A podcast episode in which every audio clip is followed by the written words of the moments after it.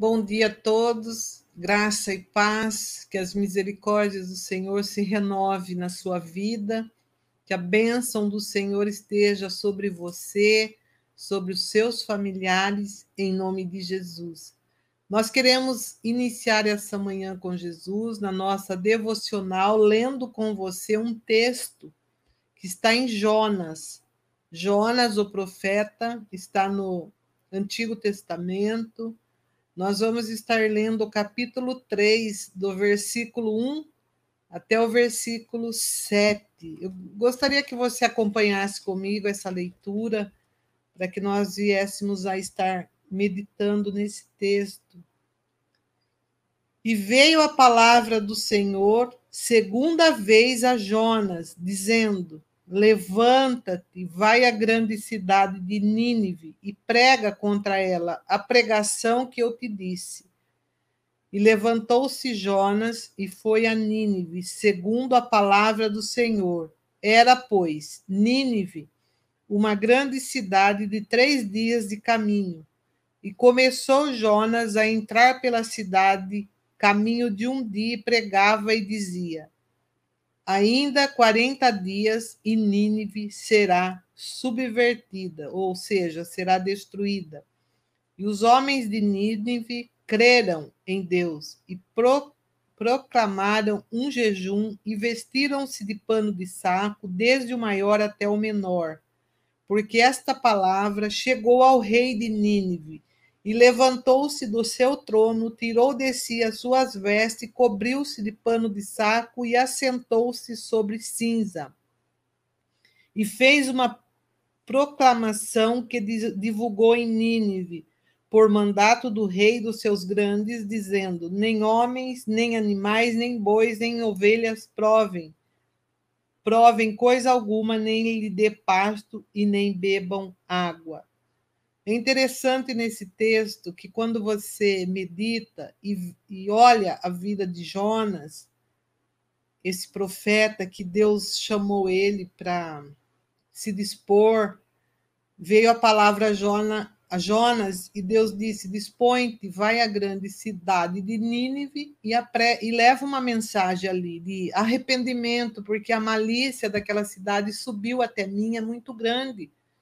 Ou seja, Deus disse a Jonas: vai, eu, eu vou dar a oportunidade desse povo se arrepender, porque a, o estado ali está muito caótico. Eu, eu dou oportunidade, eu quero que você seja o instrumento de Deus para levar essa mensagem. E Jonas, ele ele não, não obedeceu essa voz de comando do Senhor, porque havia ódio no coração dele, ele queria mais que o povo se lascasse, trazendo nas nossas palavras para que você entenda.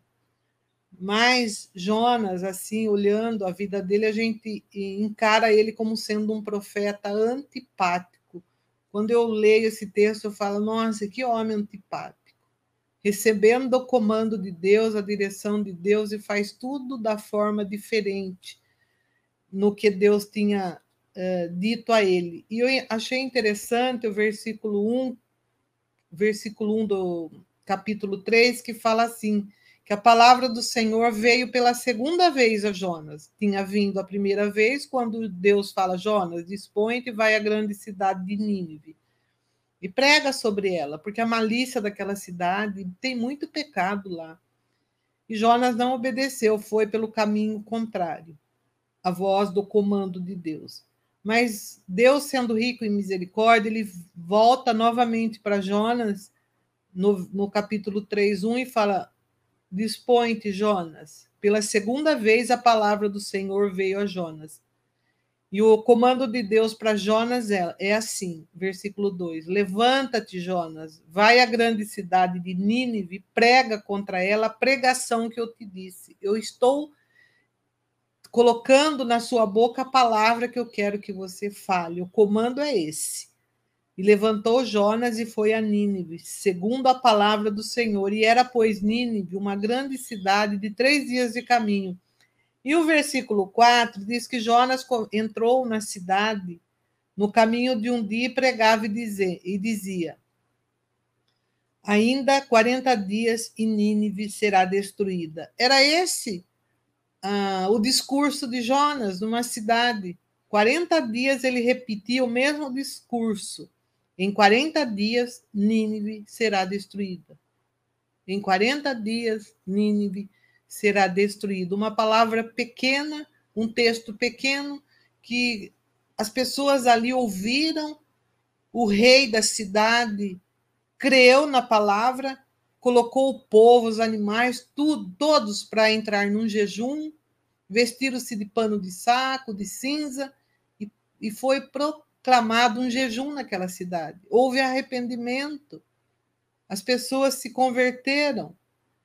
E, e quando você ainda vai no mais ainda um pouquinho mais vendo essa antipatia de Jonas, e Jonas planejou a fuga para Tarsis, movido pelo ódio pessoal que ele alimentava. Quando veio a palavra eh, a Jonas, ele alimentava um ódio muito grande, porque era uma nação inimiga para ele.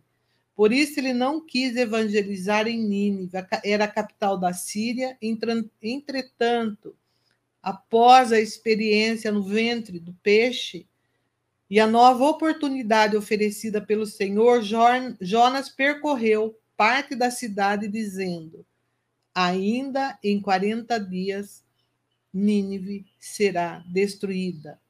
O versículo chave para nós nesta manhã é capítulo 3, versículo 4. A palavra do Senhor é, foi curto, foi muito curta a mensagem para aquela cidade. Jonas, em 40 dias, pregava a mensagem, o mesmo discurso. Em 40 dias, Nínive será destruído. Isso aí ficou martelando na cabeça do povo. E aí a gente entende aquele texto que fala que a palavra do Senhor, ela esmiuça a penha, ou seja, quando você fala a respeito da palavra do Senhor, por mais eh, que você, ou talvez alguém que você conhece, tem um coração duro, um coração de pedra. Isso é o que a gente acha. Talvez que o coração da pessoa é de pedra, a gente fala: nossa, eu já falei tanto, já ministrei tanto, mas esse coração parece um coração de pedra, um coração duro. Mas quando você volta para a palavra do Senhor, volta para Deus, ele fala que a palavra do Senhor ela é como uma penha, como um martelo, ele, ela é como um martelo que esmiuça a penha. Então, para nós, a palavra do Senhor, o recado de Deus para nós, o comando de Deus para nós nessa manhã, não deixe de falar da cerca da palavra do Senhor. Fale, pregue a tempo, a fora de tempo, fale, destile a palavra do Senhor como orvalho, não deixe de ministrar a palavra. Ela é como um martelo, ela é um martelo, ela é uma arma na sua mão. Você bate, bate, bate no, na palavra no coração e ela esmiuça a pedra. Ela tem o poder de trocar o coração de pedra por um coração de carne. Eu achei tremenda essa palavra de Jonas, quando ele é levantado pelo Senhor, Deus atuou com grande misericórdia, ele mesmo esperneou, sendo um profeta desobediente, Deus proveu para ele um peixe grande quando ele foi jogado ao mar, e Deus proveu para ele a, o arrependimento, e ele respondeu para Deus e foi e pregou a grande cidade de Nínive. Para nós, a palavra, Deus deseja que nós venhamos a ter um coração de carne. Mas Deus tem poder de transformar esse coração de pedra num coração de carne. E veio a palavra do Senhor a nós nesta manhã e veio a palavra do Senhor para você que talvez vai olhar essa devocional mais tarde, mas responda a voz do Senhor, diga sim ao Senhor, diga, Senhor, eu te recebo como único Senhor da minha vida. O Senhor tem a liberdade de entrar no meu coração fazer morada, porque eu tenho entendido que sem o Senhor eu não sou nada, eu na, nada posso fazer, e tenho entendido que as coisas estão se apertando, os dias têm sido difíceis, e eu, nós precisamos do Senhor, precisamos que as tuas boas mãos esteja sobre mim, sobre a minha família, em nome de Jesus. E nós vamos então estar dando continuidade, nós estamos estudando sobre as parábolas de Jesus, e eu convido o Bruno, que vai estar dando continuidade ao estudo nesta manhã. Bom dia, Bruno. Bom dia, pastora Graça e Paz, o nosso Senhor Jesus Cristo. Tudo bem, Bruno? Graças a Deus, na presença do Senhor, né? Temos, temos, o Senhor tem nos dado graça e somos mais do que vencedores em Cristo Jesus. Amém. Como é bom nós estarmos aqui nesta manhã, né? Aqui está mais fresco hoje, graças a Deus, porque ontem foi bastante calor, né? Estava aqui. e graças a Deus o Senhor nos deu um dia, nos presenteou com um dia mais fresco, né? Com um dia abençoado nesta última semana de verão que nós estamos, né? Aqui no Brasil, né? Estamos na última semana do verão e glória a Deus por isso. E esta é a palavra, né, né pastora, para nós nesses dias. Arrependei-vos, arrependei-vos. Na verdade, né, nesse tempo onde nós estamos vivendo, mais do que nunca nós precisamos trazer à nossa memória essa palavra de arrependimento, né? E não só nesse momento, mas o nosso coração tem que ser um coração arrependido. O nosso coração tem que estar sempre andando com, com costumo dizer, né?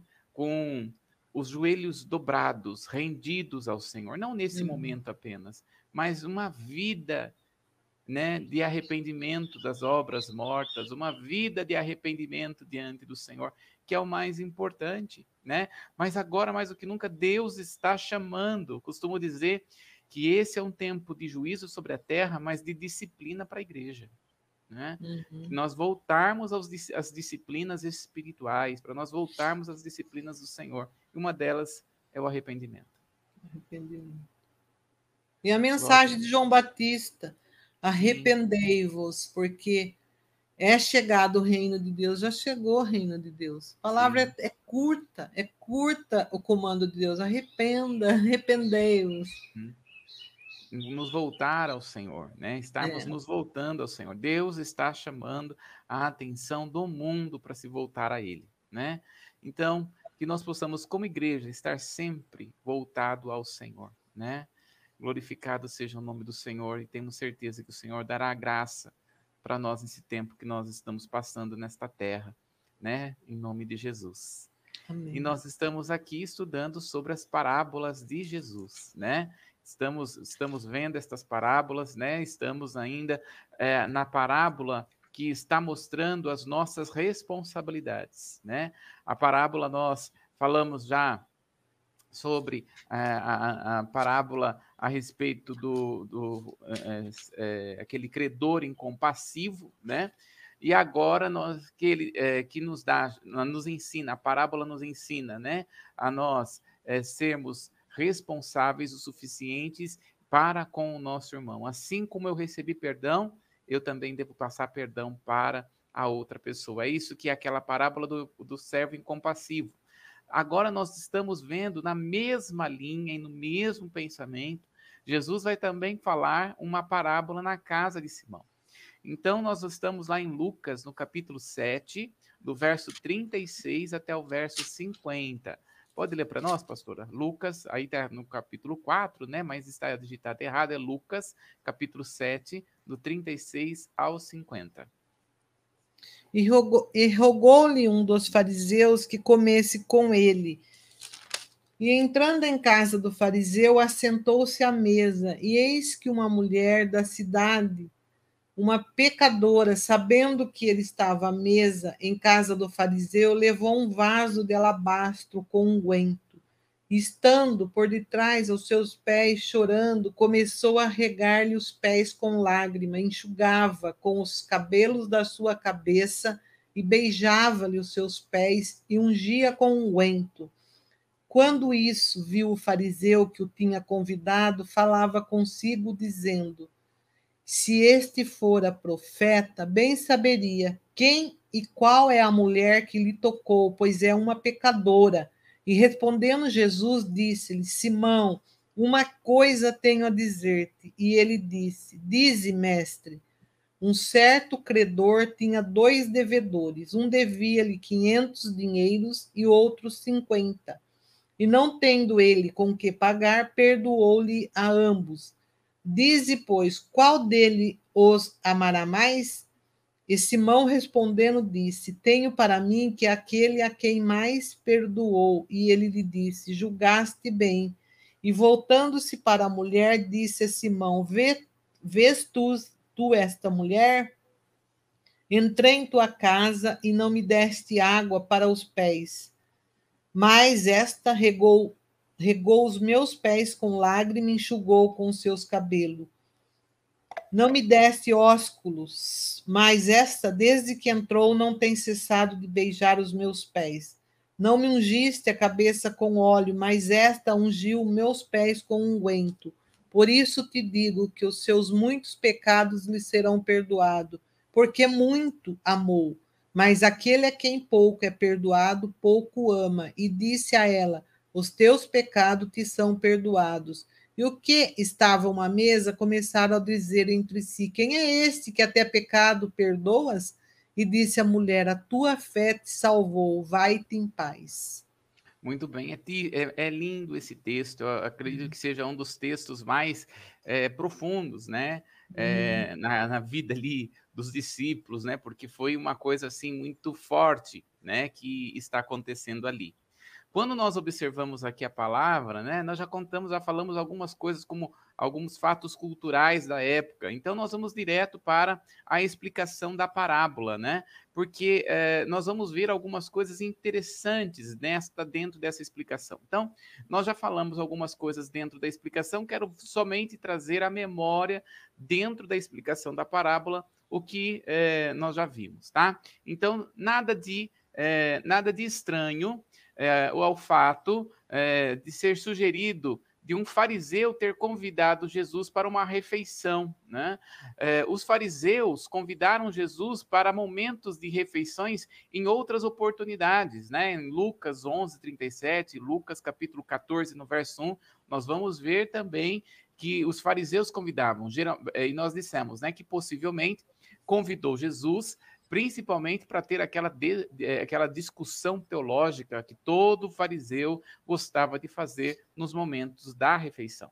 Né? Então, Simão possivelmente convida Jesus aqui para saber qual era a linha teológica, o que ele entendia, o que ele fazia, porque os fariseus eles eram até mais abertos do que os saduceus quanto à sua teologia.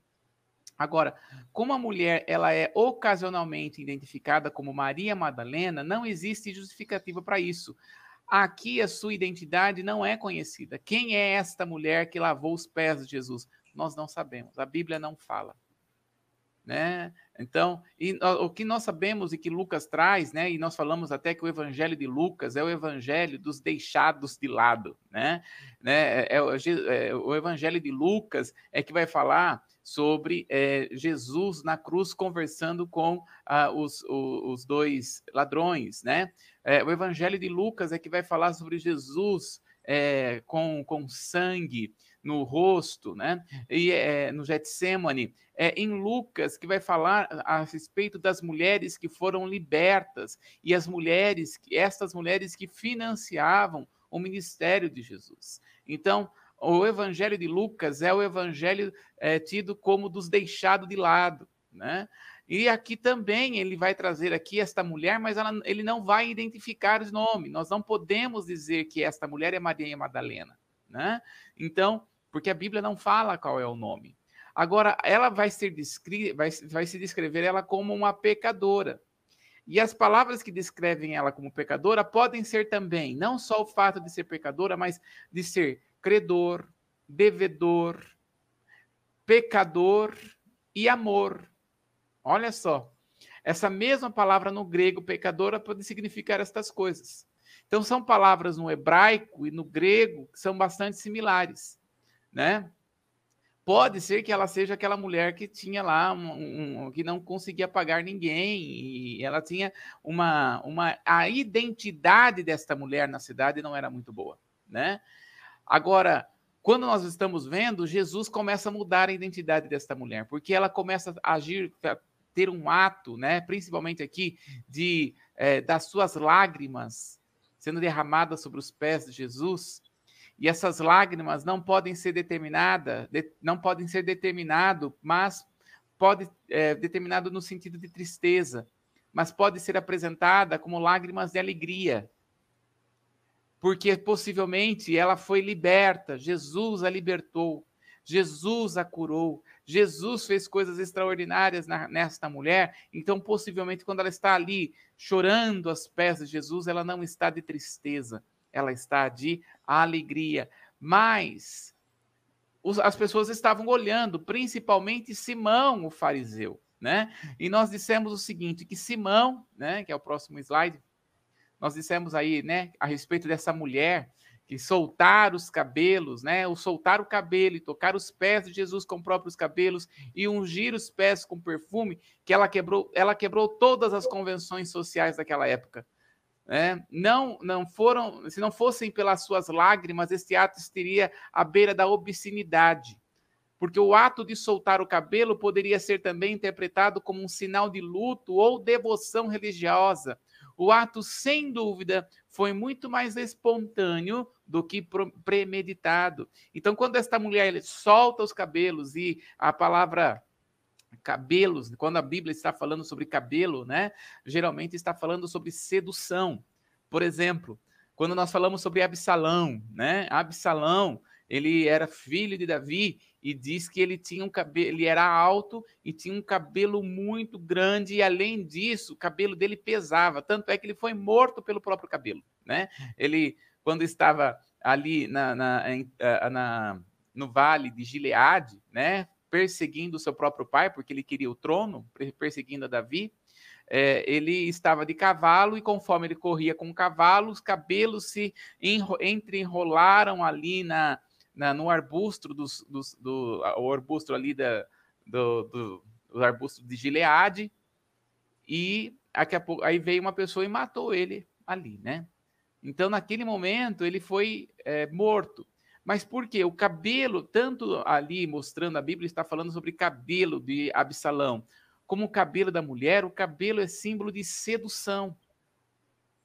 E esta mulher, ela pega aquilo que seria de mais precioso para uma mulher, que é o cabelo, né? Que é, as mulheres cuidam de cabelo, né? Você já percebeu, né, pastor? Aqui mesmo em uhum. casa, quando a minha esposa vai cortar, vai, vai lavar o cabelo, é um, é, é um evento, né? É. Ela começa desde cedo, vou lavar o cabelo vou lavar o cabelo, porque demora no banheiro, né? né? Então, é, é, é, porque tem que ser cuidado. Agora, esta mulher pega do que tinha de melhor, que era o vaso, né? Que era o perfume, mais o que tinha de melhor, que era do seu cabelo. E começa a lavar e limpar os pés de Jesus. E você imagina todo mundo vendo aquela, aquela cena, né? principalmente o fariseu Simão. Quando Simão vê aqui, ele pode passar o próximo slide, né? Quando Simão vê essa, essa situação, né, que é o anfitrião ali da casa, ficou convencido de que a tolerância de Jesus ao tocar por aquele tipo de gente, de uma mulher pecadora, era uma prova de que ele não poderia ser nem religioso e nem profeta. Porque nós temos dentro dos escritos e documentos judaicos, que são ali é, o Talmud, que acaba ensinando como é, interpretar a lei, né? Uh, nós vamos ter dentro da, desse documento um homem, uma das escrituras chamada Siraque. E Siraque, no capítulo 12, no verso 14, diz o seguinte: assim ninguém se compadeça de uma pessoa que se associa com o pecador, para que para não se tornar envolvido com os pecados dele. E no capítulo 13, verso 17, diz: O que o lobo tem em comum com o cordeiro, o mesmo tem o pecador com o devoto. Então, quando nós estamos falando, veio na mente de Simão este ensinamento que está escrito em Siraque. De acordo com, com este ensinamento, o homem não pode ser tocado por uma mulher, porque o homem não sabe se a mulher está nos dias de menstruação ou não. Porque, de acordo com o Velho Testamento, a mulher, quando está nos seus dias de menstruação, se ela, tudo aquilo que ela toca fica contaminado. Tudo aquilo que ela toca fica contaminado. Então nós não podemos permitir aliás, nós não, né? Eles não, não podiam permitir que uma mulher ficasse do lado deles. Quando Jesus vai e ele é tocado por ela, Aí sim. Agora, um dos fatos mais certos acerca da vida de Jesus e é a sua é com é a sua com as pessoas erradas ou com as pessoas aos olhos de pessoas que são erradas que traziam contaminação. Porém Jesus não tinha medo de se contaminar pelo contato impuro. Né? Jesus ele não tinha medo de ser tocado por uma mulher, não tinha medo de ser tocado por um leproso, né? Porque Jesus ele estava mostrando que ele é quem traz a cura para as pessoas, né? Então até aqui nós vimos, né? Essa a, a, o sentido dessa parábola. O que nós agora queremos trazer é o que, que essa parábola então está propondo. Vamos ver voltar aqui novamente pelo texto, pastora. Vamos voltar aqui é, no verso 40 do capítulo 7, capítulo 7, verso 40, é, no, até o verso é, 42. Aliás, até o verso 40, 43 capítulo 7, do verso 40 ao 43. E respondendo Jesus, disse-lhe Simão: Uma coisa tenho a dizer-te. E ele disse: Dize-a, mestre. Um certo credor tinha dois devedores, um devia-lhe quinhentos dinheiros e outro cinquenta. E não tendo ele com que pagar, perdoou-lhe ambos. Dize, pois, qual deles o amará mais? Olha só, veja que é uma parábola muito pequena, mas com uma profundidade muito grande, né? Então a parábola ela vai pro, propor dois, dois temas principais. Primeiro, Deus perdoa livremente os pecados. E segundo, quem recebe um perdão maior também demonstrará um amor maior. No mínimo, quem recebeu um perdão maior deveria demonstrar amor maior, né? Então, um, ele vai colocar um devia mais do que o outro. E ele vai dizer: quem vai amar aquele que perdoou? Logicamente, aquele sobre a qual é, devia mais. Então, esta parábola, a exemplo da parábola do credor incompassivo, pressupõe que o jubileu, lembrando lá do jubileu que a cada 50 anos que acontecia em Israel, aonde todas as dívidas eram pagas, né? Uh, mas isso acontecia a cada 50 anos. Agora, o que Jesus está falando é que o jubileu, o jubileu já começou e que Deus está no processo de cancelamento de dívidas quando o assunto é perdão. Deus é como um credor que não se importa com o seu dinheiro. Olha só, Deus é como aquele que é um credor, mas que não está se importando com o valor que tem que receber. Então, o contraste, né? Tá na próxima slide aí, o contraste coloca, coloca a mulher em uma posição uma posição muito mais honrável do que se do que a, do que se é, que Simão que o Simão e o marca como um homem que demonstrou pouco amor. Então aqui, né, deu uma coisa aqui no erro aqui no, no aplica, na, na, digitar, mas não é Semão, é Simão, tá? ali. Mas o, o, que a parábola quer, quer supor ali, que esta mulher estava sendo muito mais honrável do que Simão.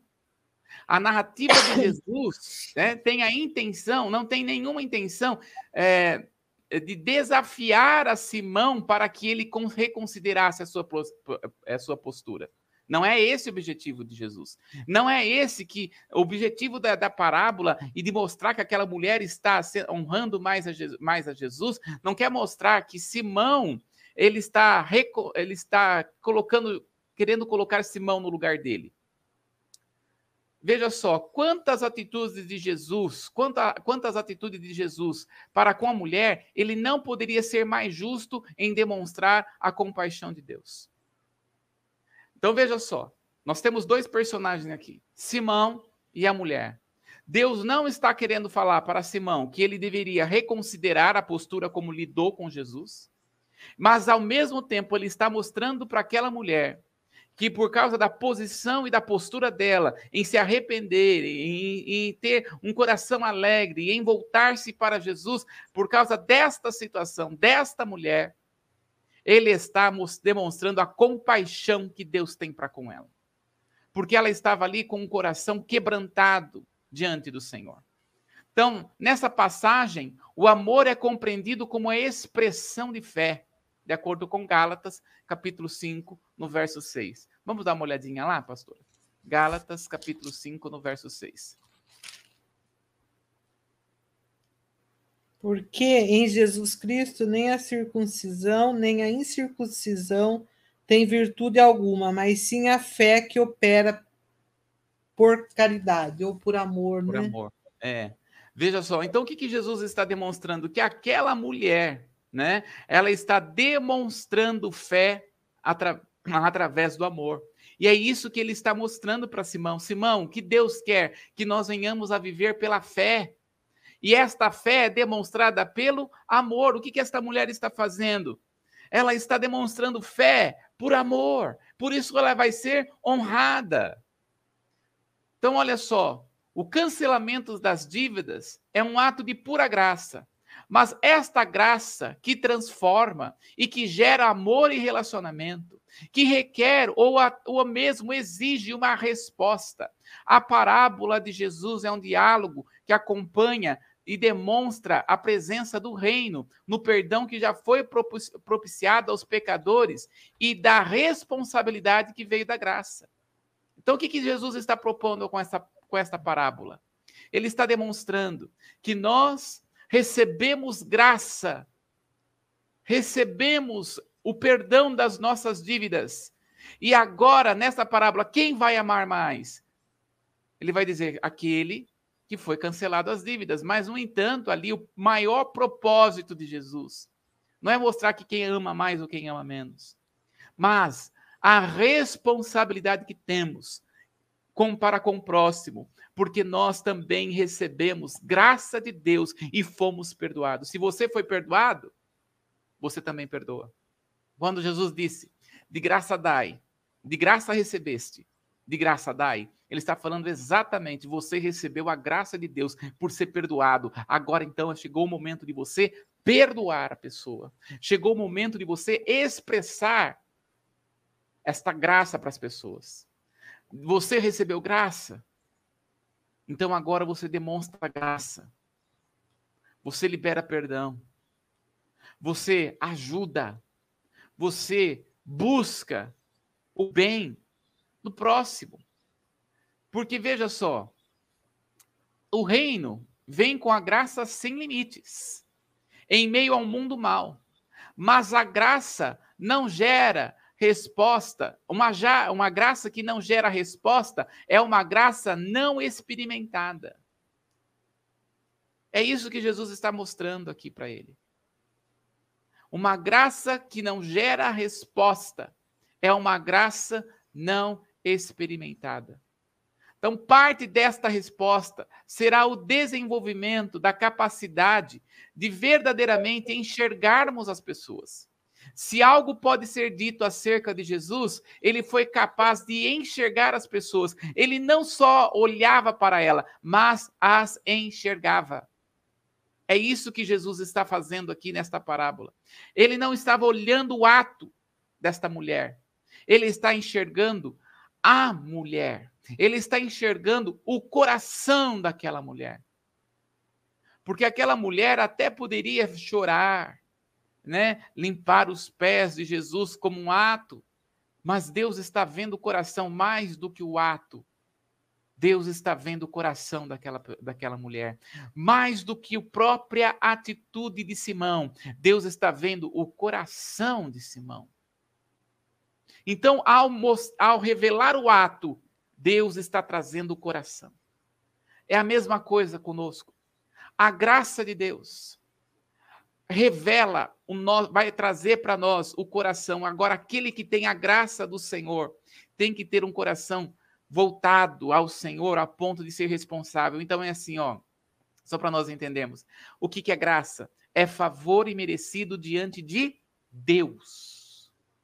Graça é favor imerecido diante de Deus. Ele está mostrando que aquele homem, aquele, aquele, aquele que perdoou a dívida, está mostrando que Deus perdoa a todos. Então nós recebemos graça diante de Deus. Agora, aquele que recebe graça, aquele que, que foi justificado, tem agora a responsabilidade. É isso que as pessoas não têm. Uhum. Responsabilidade de ser justo e demonstrar graça para o próximo. A graça de Deus não ausenta a minha responsabilidade. Agora, né, nós só dizemos o seguinte: a pessoa só é responsável quando é madura. Tem muita gente que não é responsável porque não é madura. Essa é a diferença entre graça e lei. Exatamente essa. A lei, ela foi dada para o homem porque o homem pediu, né? Nós vamos ver isso lá em Êxodo capítulo 19. A, a lei foi dada porque o homem pediu. E a lei, ela, já que o homem pediu e Deus deu, ela trazia algo para que o homem pudesse se justificar diante de Deus. Só que nenhum homem é justo diante do Senhor. Romanos capítulo 3, verso 23, todos pecaram e encarecem da glória de Deus. É isso que Jesus está revelando. Ele está mostrando, quando Jesus fala para Simão, quem recebeu perdão, quem vai amar mais? Aquele que, que tinha maior dívida. Quem tem maior dívida? Somos nós. Todos temos, todos nós, seres humanos, éramos devedores. Devedores a quem? A demônios? Não. A Deus. E Deus nos perdoou através de Cristo Jesus. Então, em Cristo nós recebemos graça. Mas agora nós somos responsáveis Deus nos fez responsáveis pelos nossos atos. Os nossos atos não nos justificam diante de Deus. Mas o estar justificado diante de Deus não anula a nossa responsabilidade diante dos homens. É isso que Jesus está mostrando. Então, veja só. Quando então o reino vem, né, com esta graça ilimitada, na próxima slide diz: somos devedores e, poten eh, e potencialmente, se desejamos responder, somos também devedores perdoados. Veja só, estamos todos nessa categoria. Nenhum de nós, na verdade, enquadra-se na categoria de devedor menor. Isso significa que o desprezo pelos outros e as atitudes de superioridade não têm lugar entre os cristãos. É isso que Jesus está mostrando, revelando para nós. Todos nós estamos na categoria de devedor maior. E a, o que Jesus está ensinando para Simão, Simão, você não é maior do que esta pecadora.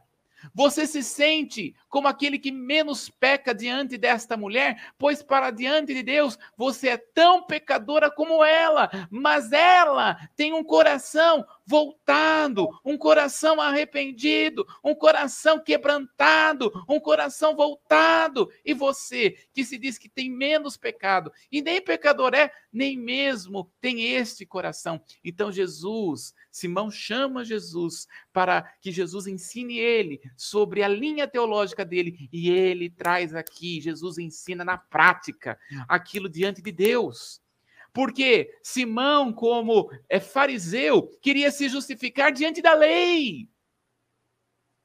Ele poderia pensar: Senhor, eu estou jejuando, eu estou indo para a sinagoga, vamos colocar nos nossos dias: Senhor, eu jejuo, Senhor, eu oro, Senhor, eu te busco, Senhor, eu entrego o meu dízimo, Senhor, eu entrego a minha oferta. Então, Senhor, eu sou maior do que esta pecadora que está aqui.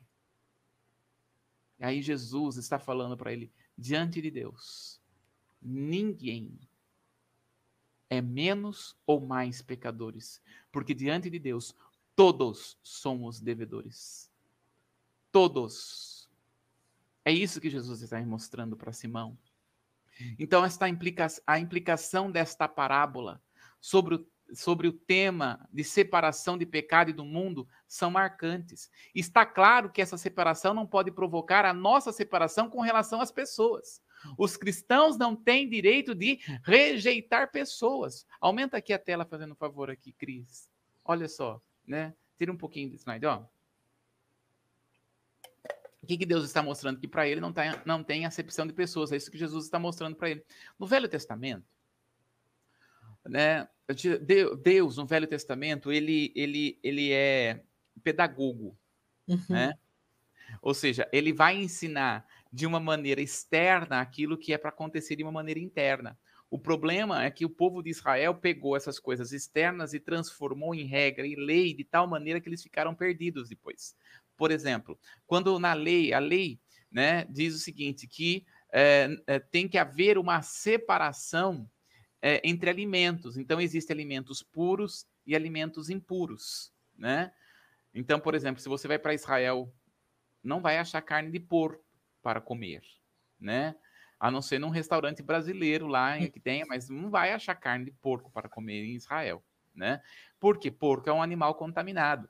Então, o que, que Deus faz? Ele vai se fazer separação entre animais, vai fazer entre separação entre dias, entre meses, entre anos, né? Vai fazer até, até separação, por exemplo, é, se você. É, a Bíblia fala em Levítico, no capítulo 11, que não se pode comer carne com leite, né? Levítico 11 vai dizer isso, por exemplo. Então, se você for para Israel, você não vai achar um estrogonofe para comer. Ah, quero comer estrogonofe. Não vai achar em Israel, porque é carne com leite porque ele está fazendo essa separação entre que é santo e que é profano. Não tem nada a ver. O leite não é profano, nem a carne é profana. E nem a junção dos dois é profano, mas ele está fazendo o quê? Deus está trazendo o quê? De forma externa, aquilo que era para mostrar de forma interna, separação entre viver em santidade e entre viver em, no pecado. O que Deus requer de nós? Santidade. Todo, todo o Novo Testamento ratifica isso a respeito do Velho Testamento. Deus requer santidade. Deus faz separação entre o santo e o profano. Então, para que o homem pudesse entender isso no Velho Testamento, ele faz estas coisas. Então, por exemplo, até no McDonald's, se você for para Israel, você não vai conseguir comer dois hambúrgueres, alface, alface, queijo, molho especial, cebola, picles e um pão com gergelim. Não vai conseguir achar o Big Mac lá. Por quê? Porque é, é carne misturada com, com leite, que é carne e queijo. Que queijo é feito com leite. Então não vai ter isso lá. Então, até a, a, a forma de se fazer lá, estas coisas é diferente.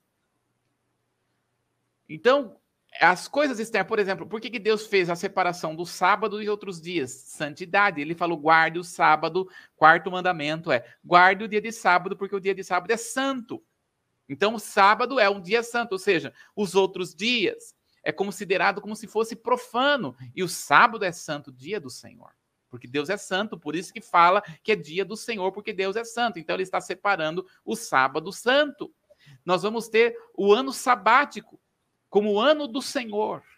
Por quê? Porque ele está mostrando que o sétimo ano é santo e os outros anos não foram santos. Mas tudo isso é de uma forma pedagógica, para que o homem pudesse entender de forma externa aquilo que era para viver de forma interna.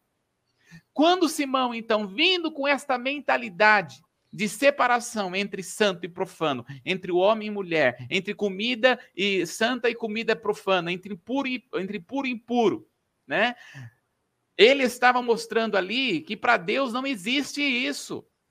Para Deus o que existe é um coração quebrantado. Claro que existe entre nós rejeitarmos o pecado, o mundo, o diabo. Só que ele está falando entre nós rejeitarmos o mundo, o pecado, o diabo, não quer dizer que nós devemos rejeitar pessoas. É isso que a lei e os fariseus não conseguiam entender, porque eles rejeitavam pessoas. Tanto é que o ensinamento de Jesus era esse. Lá em Mateus capítulo 23, ele vai dizer para o povo: olha, vocês devem fazer, mas não devem praticar o que os fariseus praticam. Fazer o que eles pregam, mas não pratica. Não, não pratica o que eles praticam. Que era exatamente esta separação de pessoas, acepção de pessoas. Quando em Atos capítulo 10, Deus está mostrando uma visão para, para Pedro, né? e vem num lençol, numa visão em êxtase. Atos capítulo 10. É uma visão em êxtase. E Deus fala para ele: Pedro, mata e come. Né? Tem que falar três vezes para Pedro. Interessante, né? Tudo para Pedro é três vezes, né? É. no terceiro canto do galo, que não tinha galo, né? Tem gente que fica pensando que tem galo lá em Israel. Não tinha galo, é um sino, tá, gente? O sino que tocava ali, não tinha galo, tá? É, que era chamado do canto de, silo, de galo, porque tinha esse nome. Né? Os judeus deu esse nome porque era dos soldados romanos. O soldado romano tinha uma, uma, uma um capacete que tinha aquele al, al, é, elfo, né? Que era parecendo um galo, né? Então, quando tocava meia-noite, se tocava três vezes, né? Era porque era mudança é, de, de guarda romana, né? Então, aquele canto do galo agora é o horário do canto de galo, porque era mudança do, do, do da guarda romana. E eles tinham aquele elfo que parece mesmo um, uma, um, um negocinho de galo, né? Uma crista. uma crista do galo. Isso. Por isso que ele chamava de canto de galo, né? Aquele sino que tinha. Muito bem. Então, quando. Eh, porque Pedro, né? Tudo é três vezes, né? Jesus perguntou para ele assim: Pedro, tu me amas, Pedro, tu me amas, Pedro, tu me amas. Tudo é três vezes, né? Pedro era meio cabeça dura, né? Por isso que era três vezes. Aí vem aquela visão em êxtase. Exatamente como os animais puros e impuros. Aliás, só com os animais impuros, né? E aí o Senhor fala assim para ele: três vezes, mata e come, Pedro. E Pedro fala: nunca comi tal coisa imunda. Nunca comi tal coisa imunda. Né? E ali o Senhor está mostrando para Pedro que para ele não há acepção de pessoas. Aquele, aquele, esta visão tinha um significado mostrando sobre Cornélio. E Pedro pregando o evangelho para Cornélio, que era um gentil, porque eles faziam essa separação. O judeu é puro. Quem não é judeu, que é gentil, esse é impuro. Então, como Cornélio, Atos capítulo 10, era um impuro, era um gentil, então ele fazia essa separação e não tinha contato com eles. Imagina que um judeu tenha um contato com o próximo, tão próximo assim, né? Então, mas nós vamos ver ali que o Senhor fala o seguinte para ele, é tremendo: não diga que é impuro aquilo que eu santifiquei. Olha que coisa tremenda, Atos capítulo uhum. 10. Não diga que é impuro aquilo que eu santifiquei. Então ele desce ali, né?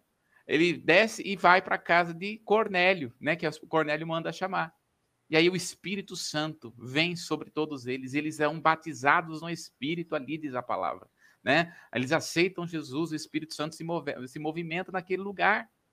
Então, quando nós olhamos aqui, Jesus está ensinando para Simão: Simão, não há mais acepção de pessoas, chegou o tempo do jubileu.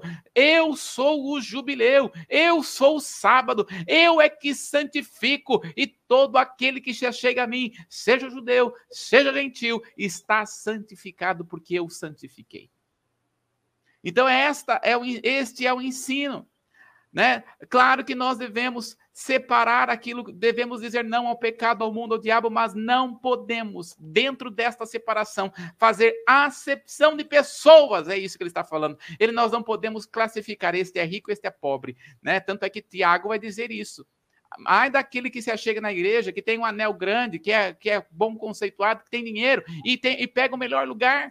E, é, e separa o melhor lugar para ele. E aquele que chega na igreja, que não tem nada, que não faz nada, não pode nada, né? Não tem condições nenhuma. E ele senta aí no último lugar, ninguém pode chegar perto de você. Ele está falando isso, não faça acepção de pessoas. Deus não faz acepção de pessoas, porque Deus já liberou perdão para todos. Todos nós, diante de Deus, somos credores. Então, a implicação, voltando lá para o slide, né? A implicação desta parábola. Vamos lá, a implicação desta parábola sobre o tema de separação do pecado e do mundo são marcantes. Está clara esta separação, que, porém, esta não pode provocar separação de relacionamento entre pessoas. Os cristãos não têm direito de rejeitar pessoas.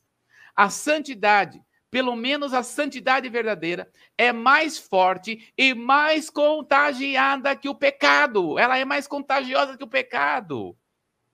Preste atenção, nós que recebemos graça, todo aquele que aceita Jesus como seu Senhor e Salvador, aumenta aqui a tela para mim de novo, Cris. Todo aquele que aceita Jesus como seu Senhor e Salvador, este já foi perdoado, já está santificado. Agora nós somos chamados agora para contagiar as nações em santidade. Jesus veio ensinar exatamente isso. Nós somos chamados para influenciar pessoas em santidade.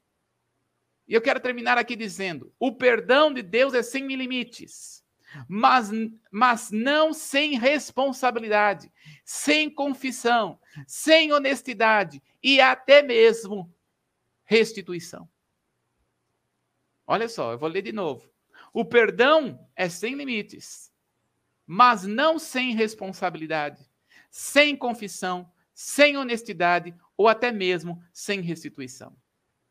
Então nós somos perdoados diante de Deus. Diante de Deus, o Senhor já pagou todos os nossos pecados. O Senhor já levou para o fundo do mar do esquecimento. Satanás não tem mais direito de condenar. Um dos versículos que eu mais amo. Romanos capítulo 8, no verso diz: Nenhuma condenação há para aqueles que estão em Cristo Jesus. Não há condenação na nossa vida. Não há autoridade maligna na nossa vida. Não há condenação. Porém, que o Senhor nos ensina, dentro deste contexto, é que apesar de não haver condenação, também não anula a nossa responsabilidade diante do próximo. É isso que Jesus está falando para Simão. Simão, você não é maior do que esta mulher. Porque você é tão pecador quanto ela, por mais que você esteja na lei. Quando Simão está dizendo eh, sobre esta mulher pecadora, ele está querendo dizer: Eu sou mais santo que ela. E Jesus coloca ele no lugar. Não. Diante de Deus, todos somos pecadores. Não há maior, não há menor. Porém, nós temos a responsabilidade de expressar este perdão. Amém, pastora? Amém.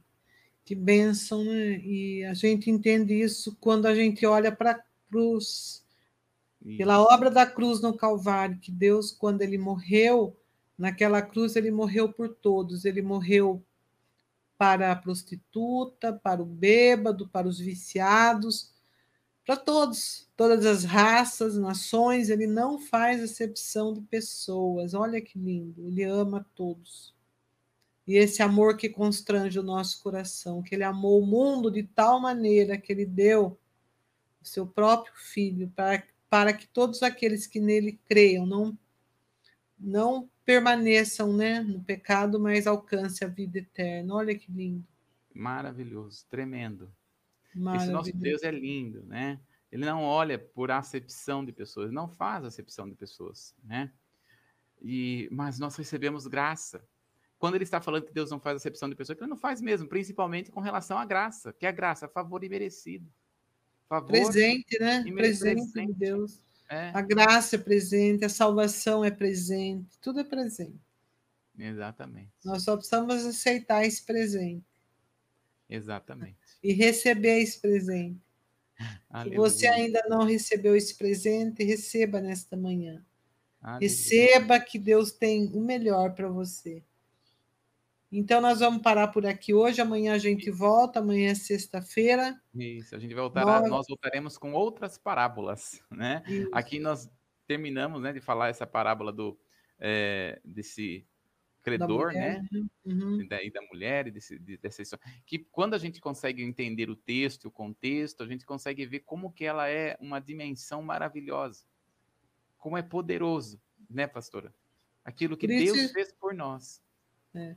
Por isso que o convite para nós é que, que venha você estudar com a gente essa parábola. Não fique no, só no rasinho, mas venha aprofundar na palavra de Deus que é isso que te vai sustentar e manter você de pé nesses tempos difíceis que nós estamos vivendo. Tá? Então, Amém. venha estar conosco amanhã, nove horas da manhã, nós esperamos você, nós vamos estar indo para outra parábola. E nós convidamos você ainda que não se inscreveu no nosso canal, aproveita, ativa o sininho de notificações aí, comunidade Templo Vivo, aproveita e deixa um like nesse vídeo e abençoe mais pessoas. Aquilo que você está recebendo de graça, você vai dar de graça. Que é mais bem-aventurado é dar do que receber. Que Deus te abençoe, te guarde, te livre de todo mal e até amanhã, em nome de Jesus. Amém.